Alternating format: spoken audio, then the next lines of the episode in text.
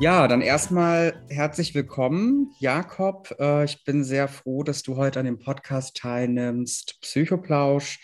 Und ähm, genau, was ist Psychoplausch überhaupt? Wir behandeln hier wechselnde Themen rund um die Psychologie mit Kollegen, Betroffenen und auch einfach interessierten Gästen. Wenn du als Zuhörer auch Lust hast, einmal dabei zu sein, dann melde dich gerne über unsere Mailadresse oder einfach über unseren Instagram-Kanal psychologe.bolender. Ja, ich freue mich heute besonders auf den Psychoplausch äh, mit der besonderen Ausgabe und dem Gast Jakob. Äh, Jakob studiert im Master Psychologie und hat ein sechsmonatiges Praktikum in einer geschlossenen psychiatrischen Station absolviert. Vielleicht an der Stelle, Jakob, möchtest du dich kurz vorstellen und beschreiben, warum du heute hier dabei bist? Ja, natürlich. Also wie gesagt, mein Name ist Jakob. Ich komme aus dem Ruhrgebiet in Nordrhein-Westfalen und habe halt auch dort in einer Klinik ähm, halt in der geschlossenen Psychiatrie das Praktikum absolviert. Ähm, studiere aber nun seit fast fünf Jahren Psychologie in Graz in Österreich und ähm, habe da vor habe da letztes Jahr meinen Bachelor abgeschlossen und bin jetzt momentan im letzten Semester meines Masters und äh, bin jetzt heute hier, um von meinen Erlebnissen und meiner Arbeit auf der geschlossenen Psychiatriestation zu erzählen, ähm, auch eventuelle Vorurteile oder Klischees aufzudecken, da vielleicht Wind aus den Segeln zu nehmen oder diese eventuell auch zu bestätigen. Ja, sehr schön. Das freut mich sehr. Somit sind wir heute auch noch interkulturell, ja, länderübergreifend zu Österreich. Wunderbar. Und äh, schön und danke auf jeden Fall, dass du dir die Zeit nimmst, ein Teil des Podcasts zu sein. Auch für deine Offenheit möchte ich mich an der Stelle schon mal bedanken. Und für alle Zuhörer und Zuhörerinnen natürlich ist dieser Podcast äh, kein psychologischer oder therapeutischer Satz einer Behandlung. Bitte such dir auch für Themen mit Leidensdruck eine passende Hilfeform. Kurz vorab gibt es meinerseits noch mal kurz eine Beschreibung zu dem Thema, was sehr wahrscheinlich alle Zuhörer, Zuhörerinnen schon kennen. Genau, also als geschlossene Abteilung ähm, wird ein kontrollierter Bereich in einem Krankenhaus oder einer anderen Einrichtung bezeichnet, in dem Menschen mit akuter Selbst- oder Fremdgefährdung für eine bestimmte oder auch unbestimmte Zeit untergebracht werden. Man spricht von einer Eigen- oder Fremdgefährdung, wenn das Leben oder die Gesundheit der betroffenen Person oder einer anderen Person durch eine psychische Erkrankung gefährdet ist und daher eine sofortige symptomorientierte Therapie notwendig ist.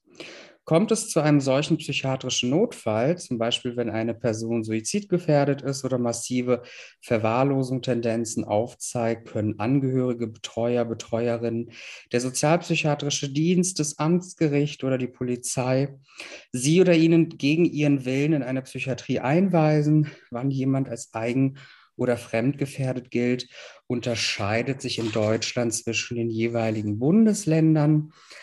Manche Menschen, die unter einer psychischen Krisensituation leiden, weisen sich selber in die Psychiatrie ein, da sie oft keinen anderen Ausweg mehr sehen und sofortige Hilfe benötigen. Ist die Lage akut, kann die betroffene Person vor Ort mit der psychiatrischen Institutsambulanz reden und den Grund für ihren stationären Aufenthalt schildern. Manchmal kann in solchen Fällen auch ein stabilisierendes Gespräch mit einer Ärztin oder einem Arzt ausreichen. Gründe für die Behandlungsnotwendigkeit psychiatrischer Notfälle und Krisen sind meistens Auswirkungen einer bestehenden psychischen Erkrankung, soziale Konflikte, Drogenmissbrauch, seelische Krisen sowie versuchter Suizid. Typische Merkmale für eine Krisensituation, in der die betroffenen Personen von einem komplett überfordert sein können, sind beispielsweise Angst, Nervosität, Reizbarkeit, Verzweiflung, Hoffnungslosigkeit, Niedergeschlagenheit oder Suchtmittelkonsum. Genau, an der Stelle denke ich, habe ich genug von der Beschreibung geschildert. Und wir können hier in das Interview einsteigen, Jakob. Und zwar würde mich äh, zunächst einmal interessieren, bestimmt auch die Zuhörer und Zuhörerinnen, wie dein bisheriger Lebensweg aussah und wie genau du zu dem Praktikum gekommen bist. Ja, sehr gerne. Ähm, das war so, also ich habe im Sommer 2016 mein Abitur abgeschlossen und dann stand ich eh erstmal vor der Frage, was ich denn jetzt so weiter mit meinem Leben anfangen möchte. Möchte ich studieren? Möchte ich eine Ausbildung machen? In welche Richtung geht es? Und da äh, habe ich mir davor eigentlich nicht so viele Gedanken drüber gemacht und ja. ähm, habe dann viele Ratgeber gelesen oder mich auch mit anderen Leuten unterhalten. Ähm, und dann kam halt das Thema Psychologie auf. Und ähm, weil ich mich selber immer als einen sehr sozialen Menschen gesehen habe und ähm, auch immer ein offenes Ohr für Freunde oder Be Bekannte hatte, immer offen für Ratschläge war und ähm, ja, mir die Thematik einfach äh, generell sehr gut gefallen hat, äh, habe ich mich dann damit weiter beschäftigt und habe dann zunächst erstmal über meinen Vater ein Praktikum beim, in einer psychotherapeutischen Praxis gemacht. Und ähm, das hat mir dann da auch schon ganz gut gefallen. Aber ich wollte dann auch den stationären Bereich äh, gerne weiter kennenlernen und ähm, habe dann auch den, kam dann so halt zu dem Praktikum in der geschlossenen äh, Psychiatrie und ähm, ja, wollte diesen Kontrast einfach dann auch nochmal kennenlernen. Und ähm, genau, so kam es dann dazu. Ja, sehr schön. Vielen Dank für deine Schilderung, ne? auch für den Weg, wie denn eigentlich auch das Thema Psychologie so ein bisschen in deine ähm, Persönlichkeit sich mit eingeschlichen hat, ne? im beruflichen Kontext, sich da zu verwirklichen. Ähm, Genau, also jetzt nochmal diese Entscheidung, ne, in einer geschlossenen Station ein Praktikum zu machen, die hat sich etabliert über dein ähm, Psychologiestudium und vielleicht möchtest du das nochmal näher beschreiben. Genau, also ich ähm, wollte mir das äh, dort halt einfach genau anschauen, weil ich halt diese Erfahrungen aus der ambulanten Praxis halt gemacht habe. Und äh, mir da halt auch schon, wie gesagt, auch mit der weiteren Interesse im Studium ähm, ja auch schon gesagt wurde, dass die, die Fälle da halt natürlich nochmal extremer sind. Und ähm, genau diese ganzen unterschiedlichen Krankheitsbilder, die man halt so theoretisch sich schon mal ähm, durchgelesen hat oder die man halt schon mal irgendwie ähm, gehört hat, wollte ich mir einfach auch dort nochmal anschauen, mir das, ähm, mich damit auseinandersetzen und halt auch wirklich diesen Kontrast zwischen ambulant und stationär dann auch wirklich geschlossen, ähm, wollte ich mir da genauer anschauen und ähm, hm. sehen, wie die Arbeit da, wie die Arbeit da läuft, wie, wie mit den Menschen umgegangen wird und ähm, genau. Hm. Ja, das klingt an der Stelle schon sehr interessant. Vielleicht möchtest du uns noch mal mehr mitteilen, ähm, ja, wie war denn da auch irgendwie dein Arbeitsalltag? Wie war das strukturell zu sehen? Ähm, genau, zunächst ähm, war es halt erst so, dass ich ähm, der Pflege mehr über die Schultern geschaut habe. Also es hat dann natürlich immer jetzt mit dem Frühdienst zum Beispiel begonnen mit der Übergabe. Und ähm, äh, genau, also da war es dann erstmal so, dass ich erstmal nur über die Schulter geschaut habe, da geguckt habe, wie die Pflegerinnen und Pfleger ähm, mit den Patienten umgehen. Und ähm, mit der Zeit habe ich aber natürlich auch immer mehr Aufgaben bekommen. Ähm, war zum Beispiel auch in Erstgesprächen dabei, ähm, beziehungsweise Aufnahmegesprächen, bei Therapiesitzungen, bei ärztlichen Visiten, ähm, bei Ausgängen mit Patienten. Ähm, und sehr lange habe ich dann auch die, äh, die Sitzwachen gemacht. Das war dann eher gegen Ende des Praktikums, dass ich mich dann dort auch ähm, bei äh, fixierten Patienten ans Bett gesetzt habe und das dokumentiert habe. Und ähm, genau, so sah das aus. Hm. Ein super spannender Einblick, das auch so mal zu hören, ne, wenn man wirklich vor Ort, dann stationär ne, in einer psychiatrischen Einrichtung gearbeitet hat. Ähm, du hast es gerade auch erwähnt, ne, dass du unterschiedliche Berufsgruppen auch kennenlernen durftest, ja auch in Begleitung. Ähm, wie kann man sich da so ein multiprofessionelles Team vorstellen? Ähm, was war so die meiste Zeit, mit äh, welchen Fachkräften du am meisten gearbeitet hast? Ähm, also hauptsächlich, wie gesagt, habe ich mich mit den ähm, Pflegerinnen und Pflegern auseinandergesetzt. Das waren ähm, auf meiner Station meistens nur so sechs bis acht Leute, wobei man da natürlich dann auch mal sagen muss, das hört sich jetzt recht viel an, aber viele von denen wurden dann halt auch immer abgezogen für die Sitzwachen, also für die 1 zu 1 Betreuung, sodass dann nur noch wenige übrig waren. Dann war da auch immer ein Psychotherapeut dabei, ein Stationsarzt, Sozialarbeiter und Physiotherapeuten, die dann auch noch weiter mit den Patientinnen gearbeitet haben. Hm. Das heißt, man kann sich an der Stelle wirklich ein äh, multiprofessionelles Team vorstellen von unterschiedlichen Fachrichtungen. Das ist auch so die Idee, die ich persönlich erstmal auch von äh, einer Klinik habe. Und ähm, du hast jetzt auch eingangs beschrieben, du hattest vorher den Einblick über eine ambulante psychotherapeutische Praxis und dann der Kontrast zu einer, ja, zu einer stationären Behandlung. Ähm, wie haben sich da deine, deine Vorstellungen irgendwie befürwortet oder hat dich etwas überrascht? Was hat dich vielleicht auch am meisten überrascht, was ganz einprägsam war? Also natürlich bin ich, als ich da hingekommen bin, hatte ich halt ähm, so klassische Klischees im Kopf auch irgendwie. Ich meine, und dann natürlich auch irgendwie, wenn man das ja immer hört, äh, die geschlossene Station, ähm, da sind die ganz besonderen Fälle und dann war da natürlich auch ein bisschen Angst dabei. Das nahm natürlich aber mit der, mit der Zeit und mit der Arbeit dort auch immer weiter und immer mehr ab. Und genau, was hat mich da äh, besonders überrascht, war, glaube ich, als, als erstes wirklich diesen, diesen Pflegemangel ähm, mal wahrzunehmen. Äh, mhm. Also wie das dann da wirklich abläuft, dass dann da teilweise wirklich nur noch zwei Pfleger dort sind, dadurch, dass sie halt ähm, abgezogen werden für irgendwelche Sitzwachen oder eins zu eins Betreuung oder andere Dinge und das dann teilweise äh, recht perspektivlos wirkte, sich wirklich dann über eine ganze Station von über 20 Patienten zu kümmern. Genau, das war, glaube ich, so das Erste, was mich halt erst so ein bisschen hat schlucken lassen, glaube ich. Hm, das von der Zeiteinteilung und, und, und Planung bezüglich Patienten und dann auch dementsprechend der fachlichen Betreuung da auch ein Mangel vorgesehen war. Hm. Genau, Okay.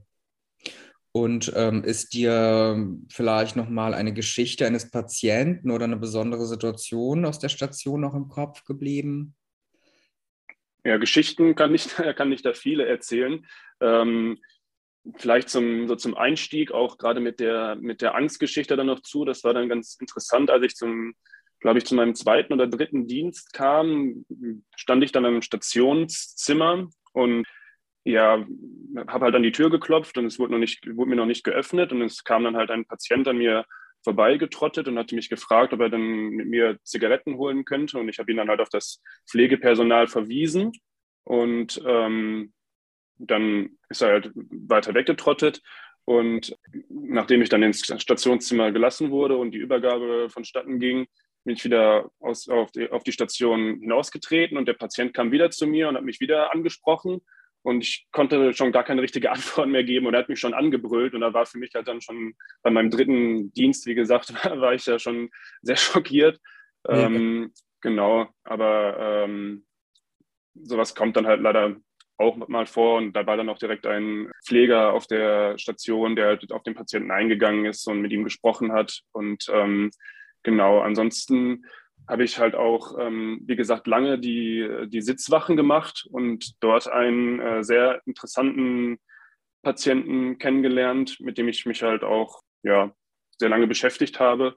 Und ja, das war auch eine sehr äh, spannende Erfahrung auf jeden Fall. Mhm. Das heißt, du, du hast ja auch gerade beschrieben, ne, dir fallen ganz viele Geschichten ein, ne, gerade im Kontext, wenn man mit Menschen zusammenarbeitet, aber auch in der Rolle einer Verantwortung ist. Ähm, Gibt es da irgendwie nochmal eine Geschichte, die vielleicht ganz einprägsam war, vielleicht auch der, ähm, der Patient, der mit dir da eins zu eins in der Betreuung dann war? Ähm, Gab es da irgendwie noch ein Erlebnis oder was Besonderes, was ja, was dir einen Moment verschafft hat zum Nachdenken oder zum Reflektieren? Ja, das war wohl, glaube ich, eher die, die gesamte Situation von ihm, weil das war ein, mhm. ähm, ein Autist, der aber sehr atypische Verhaltensweisen an den Tag gelegt hat ja. und ähm, der seit Jahren fixiert in, und isoliert in, einer, in seinem Zimmer war und mhm. ähm, ja dann halt über so eine Plexiglasscheibe während der Nacht halt beobachtet wurde. Und ähm, über den Tag saß ich dann in dem Zimmer und habe mir das äh, und habe mir habe ihn dann observiert und alle 15 Minuten äh, ähm, eingetragen, was er halt gerade so tut.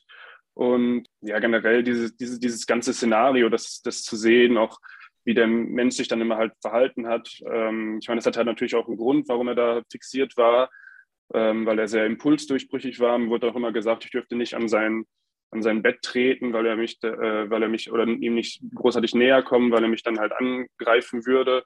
Hm. Und ähm, ja, das war schon äh, ja, ist er natürlich auf jeden Fall hängen geblieben. Es war schon äh, nicht ohne. Hm. So, so wie du mir das beschreibst, ähm, glaube ich, kann man ganz gut nachvollziehen, dass es sehr einprägsam war ne, und einen auch beschäftigt. Ähm, wie würdest du jetzt auch im Rückblick ähm, sagen, wie war das für dich auch emotional? War das für dich eher schwierig oder konntest du auch für dich äh, eine fachliche Distanz bewahren? Ne? Und, und, und wenn ja, wie, wie ist es dir gelungen, Distanz zu wahren zu solchen einprägsamen Momenten, Situationen? Ähm, ja, genau, das mit der Distanzwahrung kannte ich ja schon ein bisschen aus dem vorherigen Praktikum. Da habe ich ja auch schon Fälle kennengelernt und habe das da auch schon ähm, von dem Therapeuten immer mitbekommen, dass es, dass es sehr wichtig ist, da halt die Distanz zu wahren und zu versuchen, halt nicht die Sachen mit ins Bett zu nehmen und irgendwie die ganze Zeit darüber nachzudenken. Das war dann natürlich auf der geschlosseneren Station nochmal schwieriger zuerst, weil es halt nochmal extremere Fälle waren. Und ähm, ich muss aber auch dazu sagen, dass man dann natürlich dadurch, dass es halt so viele extreme Fälle sind, dass man da dann auch irgendwie, also zumindest bei mir war es dann so, dass es dann, dass man dann auch irgendwann so leicht abstumpft, ähm, wenn man das so sagen kann. Und ähm, dadurch wurde es dann halt irgendwie leichter, weil man halt dann so viel schon mitbekommen hat, damit umzugehen und halt auch ähm, dann halt irgendwie auch doch schon mal darüber zu reden, auch auf der Station oder halt auch zu Hause oder mit Freunden. Ja. Ähm, genau, das hat es dann schon äh, auch einfacher gemacht, ja, die Distanz zu wahren und nicht alles mit nach Hause zu nehmen. Mhm. Mhm. Das heißt, äh, du musstest ja dann auch so gesehen als Fachkraft darüber reflektiert sein, über die Situation, aber auch Gefahrensituationen. Ne? Der Umgang dessen natürlich ist ja auch dann äh, Psych ein psychiatrisches Setting, äh, eher auch ein künstliches Setting. Ne? Das hat irgendwie viel mehr äh, Themen der Sicherheit auch ne? oder Vertrautheit gegenüber Kollegen, ne? wenn es mal unangenehm wird und auch die Verlässlichkeit. Ähm, hast du das auch so wahrgenommen, dass man da in dem Team auch so eine Dynamik empfindet oder die Verantwortungsbereiche auch so gut wie möglich definiert sind? Ja, schon. Also es war unterschiedlich. Also bei manchen Leuten hat man sich auf jeden Fall sehr, sehr äh, wohl gefühlt. Und es gab aber halt leider auch vereinzelt ähm, Leute im Team, die halt vielleicht auch irgendwie durch Frustration über diesen ganz, diese ganzen Mängel und äh, das fehlende Personal dann da irgendwie halt auch so ein bisschen den Fokus verloren haben. Ja. Und ähm, ja, das gab es dann halt leider auch. Also das waren dann halt auch eher die Leute, mit denen man dann nicht so gut zurechtkam. Aber im Großen und Ganzen, genau, hat man sich da schon. Hm. Ja, vielen Dank für diesen Einblick. Und ähm, wir haben ja kurz schon mal über diese zwischenmenschliche Beziehung gesprochen, ne, beziehungsweise auch die Beziehung zwischen Therapeut, Patient, ne, gerade in der Psychologie groß geschrieben, ähm, die ja auch eine große Wirkrichtung vorgibt ne, in der Behandlung ähm, und der Zuversicht, Prozesse anzunehmen. Wie war das für dich, ähm, gerade der Beziehungskontext zu den Patienten? Konntest du da auch Beziehungen aufbauen ähm, oder war, war das eher schwierig? Ähm, nee, das ging also gerade bei den ähm, Patienten, also vor allem bei dem einen Patienten, wo ich so, also ich habe bei mehreren Patienten Sitzwachen gemacht, also diese 1 zu 1 Betreuung. Und gerade bei dem Patienten, dem Autisten, den ich vor, vorhin geschildert habe, Mhm. Ähm, gerade zudem, dadurch, dass ich so lange bei ihm, bei ihm saß und mich so lange mit, mit, mit ihm auseinandergesetzt habe, war da, konnte man auf, ist da definitiv eine Beziehung, ähm, ein, haben wir eine Beziehung aufgebaut zueinander und ähm, natürlich auch vereinzelt mit anderen Patienten, mit denen ich halt dann irgendwelche Spiele gespielt habe oder mit denen ich mal im Ausgang war. Also das, das, das war schon der Fall, dass ich dort auch Beziehungen aufbauen konnte. Aber ich würde sagen, die stärkste war wirklich mit dem, ähm, mit dem Autisten, wo ich die 1 zu 1 Betreuung dort äh, gemacht habe. Da, ähm, ja. Ja. Genau. Danke dir hier auch nochmal für die Schilderung. Ähm, gab es für dich auch äh, negative Erfahrungen, die jetzt noch so im Vordergrund sind, die dich da verwundert haben? Ja, also als negative Erfahrung würde ich dann halt auch wieder wahrscheinlich das mit dem Pflegemangel ansprechen. Also dass dann halt wirklich einfach so war, dass dann da leider gar nicht wirklich die Aufgaben erfüllt werden konnten, die eigentlich erfüllt werden sollten, dadurch, mhm. dass einfach kein Personal da war. Und dann dadurch halt auch manchmal der Umgang mit den Patienten halt auch einfach darunter gelitten hat. Was ich dann auch teilweise erschreckend fand, war dann halt auch, ähm, das ist, dass mir das bei manchen Pflegerinnen und bei manchen Pflegerinnen halt so vorkam, als würden die halt die Patienten dann einfach erstmal nur ruhig stellen, um weniger Arbeit zu haben. Und ja, das war dann teilweise äh, schon eher negativ, muss ich sagen. Mhm. Und ähm, im Gegenzug zu den negativen Erfahrungen, was waren positive Erfahrungen, die du da aus dem Praktikum mitnehmen konntest? Ähm, natürlich definitiv für mein Studium die ganzen unterschiedlichen Krankheitsbilder halt wirklich mal kennengelernt zu haben und wirklich praktisch sich auch damit mal auseinandergesetzt zu haben und die wirklich auch mal gesehen zu haben. Dann habe ich natürlich auch extrem viele spannende Menschen äh, kennengelernt, weil halt auch einfach spannende Menschen auf so einer geschlossenen Station unterwegs sind, meiner Meinung nach. Und ähm, ich, meinem, meinem, eigenen Selbstbewusstsein und Selbstvertrauen hat es halt auch viel gebracht, sich mal mit solchen, mit sowas auseinanderzusetzen und sich in diese, in diese Situation ähm, zu begeben. Auch meine Sozialität wurde gefördert und der Entschluss, das Studium weiterzuführen äh, oder anzufangen, wurde halt dadurch auch nochmal definitiv gestärkt. Ja, das klingt sehr sehr erfüllend auch für dich, ne? für deinen weiteren Verlauf dann im Studium, ne? das nochmal besser kennenzulernen. Ähm, und gerade, du hast das richtige Thema ja angesprochen, ne? wir Psychologen sind ja immer auf der Suche dann auch nach Störungsbildern ne? oder mehr Verständnis zu Störungsbildern. Gab es ein Störungsbild, was dich nochmal getriggert hat, was, was dich nochmal zum Reflektieren gebracht hat, was du mitgenommen hast? Ja, also wie gesagt, dadurch, dass ich mich halt so viel mit dem Autisten auseinandergesetzt habe und der halt so ein atypisches Verhalten an den Tag gelegt hat und dazu halt auch diese Impulsstörung auch noch dabei war, ähm, war das auf jeden Fall wahrscheinlich der Autismus, der mich da halt noch weitergehend immer noch weiter beschäftigt hat und mit Thematik ist, mit der ich mich auch noch immer weiter auseinandersetze. Und ich würde auch noch sagen, ja, Schizophrenie, also Patienten, die halt dann schizophrene Störungen an den Tag gelegt haben. Das hat mich auch noch, das hat mich auch noch sehr lange weiter beschäftigt und beschäftigt mich auch heute immer noch weiter. Hm, hm.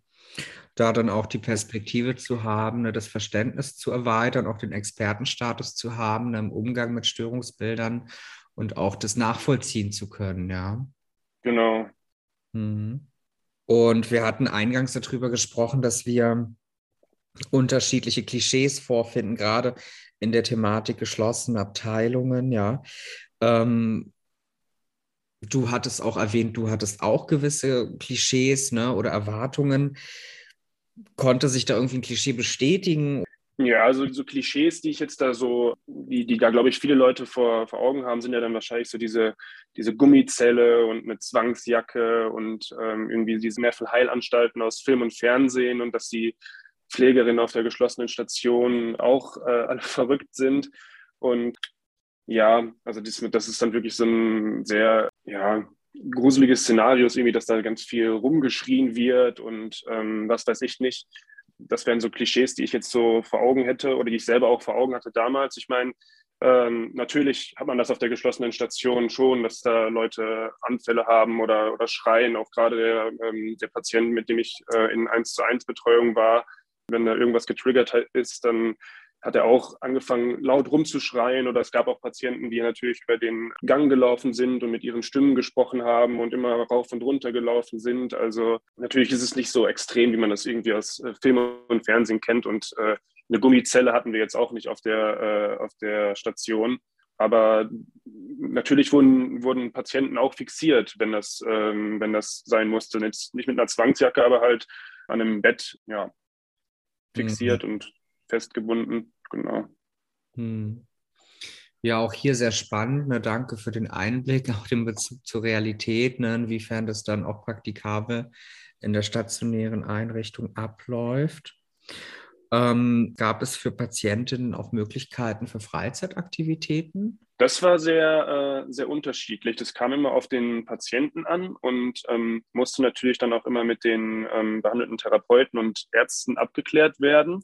Also es gab schon auch Leute, die ähm, zum Beispiel mal über den Tag hinaus Ausgang hatten und dann zu einer bestimmten Zeit wieder zurück sein durften. Oder auch gab vereinzelt auch Patienten, die äh, die auch ein Wochenende mal die Station verlassen durften.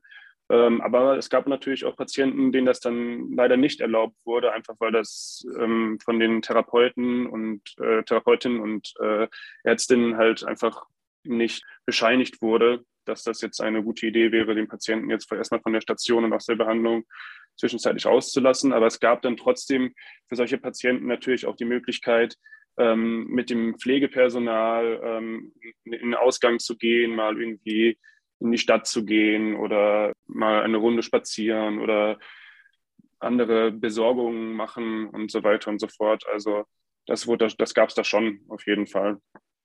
Hm, hm.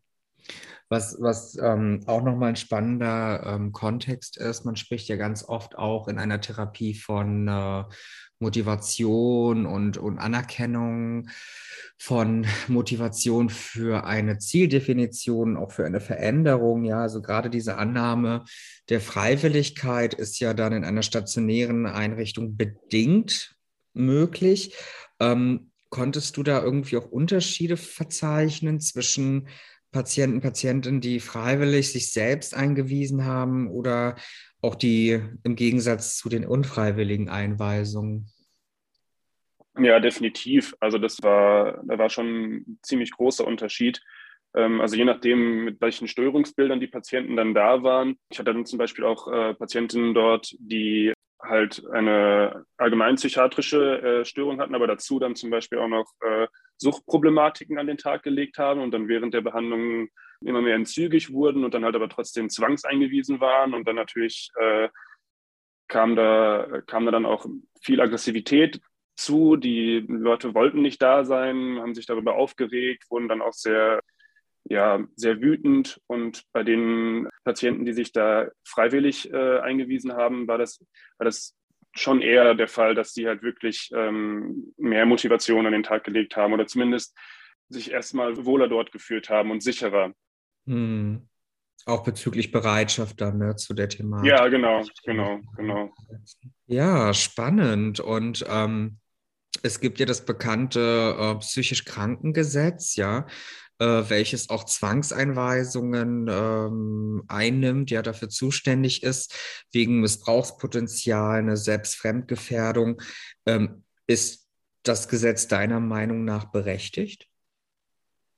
Ähm, ja, das ist eine sehr gute Frage. Ich finde, das ist so ein zweischneidiges Schwert. Das ist ähm, an sich, finde ich, ist das ein sehr wichtiges Gesetz, das halt Menschen, die sich in einer akuten Selbst- und Fremd, äh, in einer akuten Selbstgefährdung oder halt auch das Umfeld fremdgefährden, schützt und ähm, manchen Menschen dann dadurch halt auch durch diese Zwangsanweisung halt auch ähm, geholfen werden kann, ihn wieder in die richtige Bahn zu finden, sage ich mal. Aber oft ist die Umsetzung halt auch fraglich. Also ist, vor allem, weil es halt auch von Bundesland zu Bundesland variiert. Dann ist halt auch immer die Frage, welche Partei war jetzt dafür zuständig, ähm, für die Zwangsanweisung, weil oft war das dann bei uns zum Beispiel so, dass die Patienten dann über die Nacht von der Polizei ähm, in die geschlossene Station gebracht wurden, wo das dann teilweise mehr so die, äh, das mehr so den Beigeschmack hatte, ja, wir setzen die jetzt hier erstmal ab und kümmert ihr euch mal um die, wir haben jetzt erstmal nichts mit zu tun und ja, deswegen kann ich schon verstehen, dass das auch äh, oft um, dass das halt auch umstritten ist, dieses Gesetz, beziehungsweise der Missbrauch da halt auf jeden Fall auch angesprochen wird. Aber an sich würde ich sagen, hat es auf jeden Fall eine Berechtigung, weil es halt definitiv halt auch diesen schützenden Faktor hat. Hm, hm. Also auch den schützenden Faktor ne, zum, zum Schutze der Bevölkerung, aber auch des Patienten, ne, dass man sich selber nichts antut oder irgendwie die Gefährdung von äh, Fremden berücksichtigt. Ja, aber auch nochmal, wie du es beschrieben hast, das zweiseitige Schwert, das natürlich Missbrauch auch davon beeinträchtigt ist. Ja, und ähm, kannst du dir vorstellen, auch weiterhin ähm, in der geschlossenen Abteilung tätig zu sein? Ja, definitiv. Also ich kann mir eine Arbeit in der ähm, geschlossenen Abteilung definitiv vorstellen. Vor allem, weil ich da ja natürlich auch, ähm, wie schon angesprochen, halt auch gewisse Probleme irgendwie wahrgenommen hat, habe, die man dann halt selber natürlich auch irgendwie verändern möchte. Ähm, ich glaube, dass es da auch, dass das ein Umfeld ist, wo es auch irgendwie nie langweilig wird, weil man immer wieder spannende Fälle dort hat, ähm, immer wieder etwas Interessantes passiert und man, ähm, wie gesagt, auch absolut spannende Menschen und für mich als Psychologen natürlich dann auch interessante äh, Krankheitsbilder kennenlernt und äh, wahrnimmt. Und deswegen würde ich das definitiv nicht ausschließen, auch mich, auch, auch mich nochmal in so eine geschlossene Station zu begeben. Ja, vielen Dank äh, für deine ganzen Beschreibungen und auch für den Einblick äh, in den psychiatrischen Kontext. Ähm, vielleicht abschließend äh, noch eine Frage. Was denkst du, was eventuell den Aufenthalt von Patienten, Patientinnen angenehmer machen könnte? Ja, da bin ich der, der Meinung, dass man halt ja, das ist halt immer leichter gesagt als getan, zu sagen, dass man vielleicht auch mehr individuell auf die Patientin eingeht. Gerade weil halt, wenn dann halt das Personal dafür nicht dort ist, ist es natürlich schwierig. Aber ich glaube, dass das halt auch schon ähm, vielen Patientinnen das auf der geschlossenen Station einfacher machen könnte oder vielleicht auch einfach eine Arbeit über Kompromisse, dass man dort halt auf die Menschen zugeht, gerade wenn sie halt irgendwie gegen ihren Willen dort sind, dass man dann äh, vielleicht den Menschen auch das Positive daran jetzt irgendwie zeigt und ähm, den, das mehr vermittelt, dass man den Menschen wirklich helfen möchte. Und ähm, ja, genau. Okay. Ja, lieber Jakob, vielen lieben Dank ja für deine schönen Worte jetzt auch nochmal zu Ende hin, ne, was man up, ähm, upgraden kann, verbessern kann, auch im Sinne der ähm, des Wohlfühlfaktors der Patienten, Patientinnen. Und ich danke dir hier auch an der Stelle nochmal recht herzlich für die Teilnahme an dem Podcast Psychoplausch und auch für das schöne und spannende Gespräch. Ähm, für mehr psychologische Themen und Psychotipps folgt mir gerne auf Instagram und Facebook. Wenn du selbst Interesse hast, auch einmal dabei zu sein, deine Geschichte zu erzählen, dann melde dich gerne bei mir und meinem Team via E-Mail unter socialmedia.psychologe-bohlender.de. Du suchst für dein Thema eine fachliche Begleitung, einen Psychologen oder auch psychologischen Berater, dann besuch doch gerne meine Website und hinterlass eine Kontaktanfrage. Ich freue mich darauf. Auch an dieser Stelle zur Verdeutlichung kenne ich meine fachlichen Kompetenzen und Grenzen.